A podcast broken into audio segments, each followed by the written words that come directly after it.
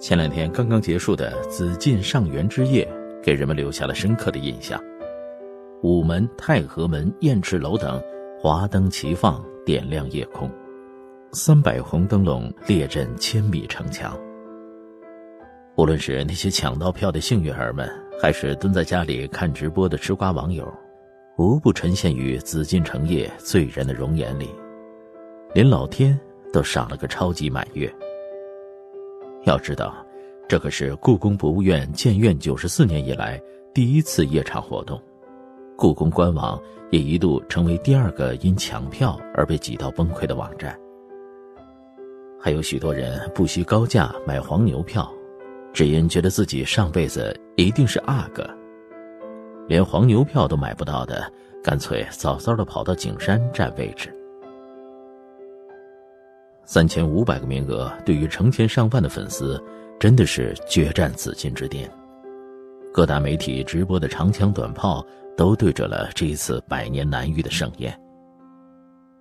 可就在网友们为了抢票焦头烂额时，某位最著名的网红看门人又低调的公布了故宫前年的文创营业额，十五亿。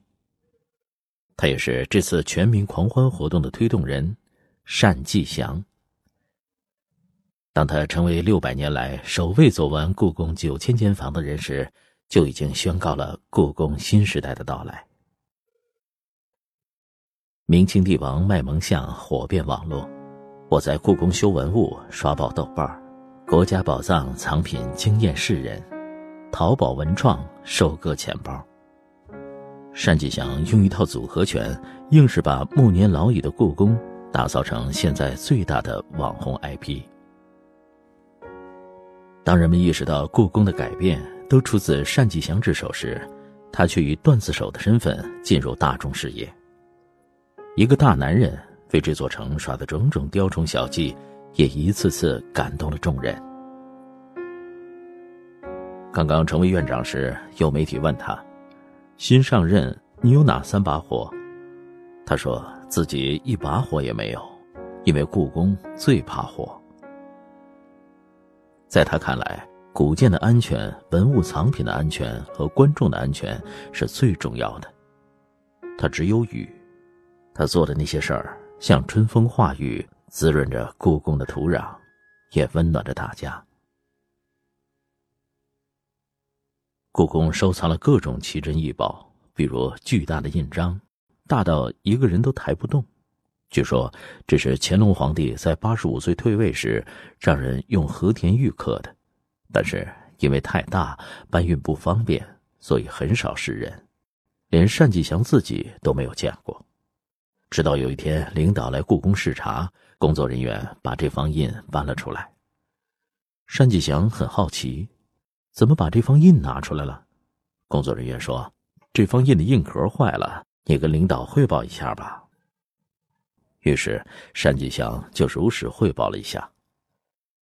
领导进一步询问：“那为什么保管不善呢？”单霁翔解释说：“因为地下库房是上个世纪八十年代建造的，只能设定一个温度和湿度，因此为了保护那些娇贵的字画，就先委屈其他类型的文物了。这个印章就是其中之一。”领导一下子就明白了单霁翔的言外之意。问他，那改善这个保管条件需要多少钱呢？单霁翔脱口而出：“四个亿。”听到这儿，领导没有接话。不过，领导又问了一句：“那你们地下库房保管多少文物啊？”抓住机会的单霁翔抓紧时间讲了这库房有多重要，但现实条件非常艰苦，听的人同情心泛滥。领导很快做出了批示：上对祖先，下对子孙，我们这代人要负责，要把这件事儿在当代做了。现在故宫一尘不染，员工都不敢吸烟，只因为他刚上任时做的最多的事儿就是满皇宫溜达，然后弯腰捡烟头，一年从石缝里抠出足足一千个烟头。二零一三年。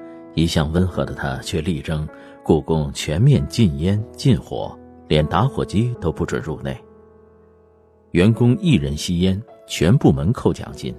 垃圾只要落地，两分钟必须清理。火、电都是历史古建最怕的东西，这也是故宫此次百年来首次夜场的艰难之处。看似简单的游园，背后却是数千工作人员的智慧、努力和始终紧绷着的那根弦。二零一四年，他要求更高。宫殿屋顶不能有草，因为长草了会拱瓦，瓦松了宫殿就要漏雨，漏雨了木头就会腐朽，腐朽了建筑就要大修。一套完整的因果论，逼得所有人上蹿下跳去除草。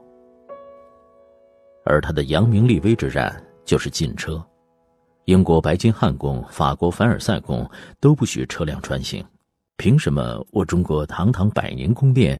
就没有这种待遇，于是所有私家车，包括工作人员的，全部搬离紫禁城。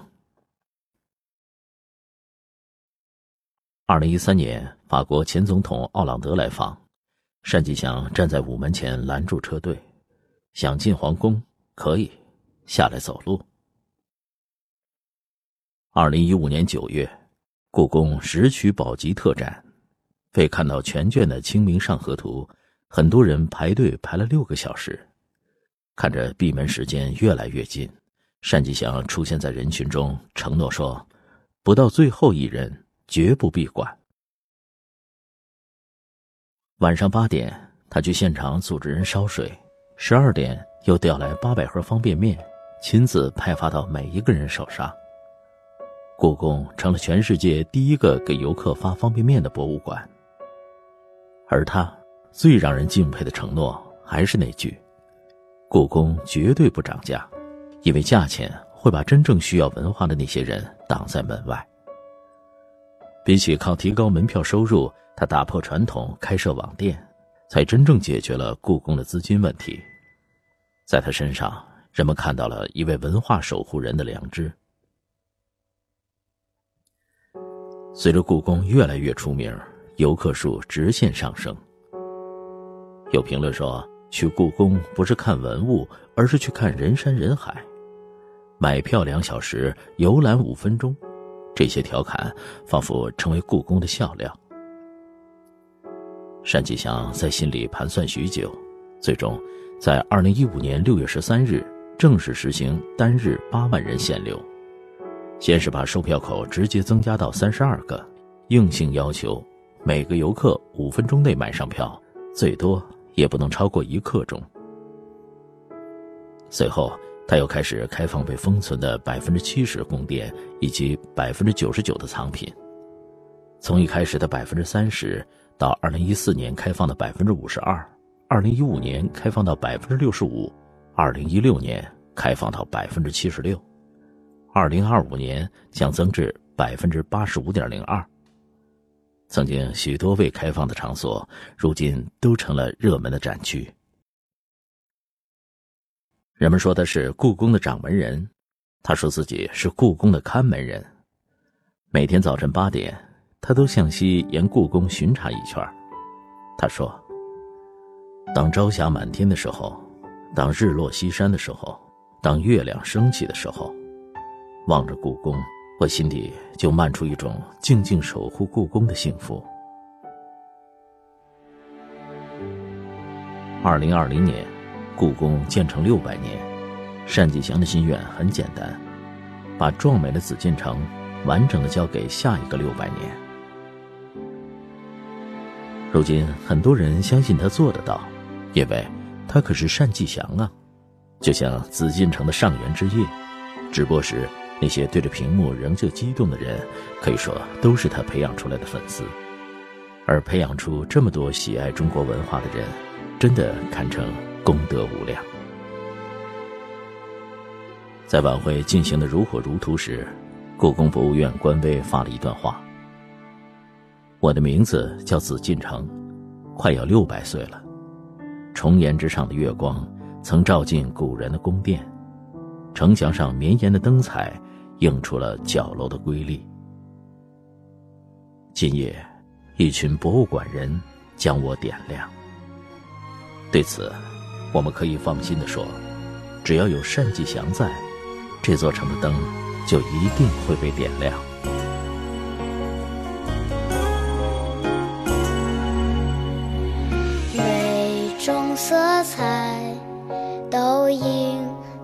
盛开，别让阳光背后只剩下黑白。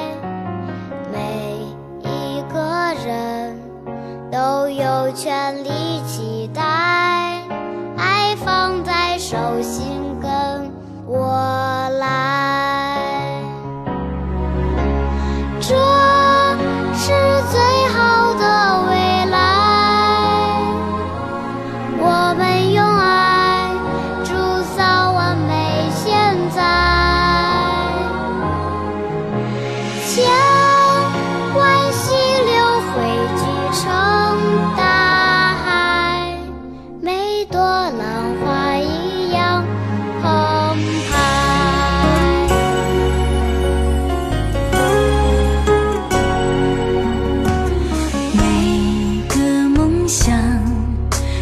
都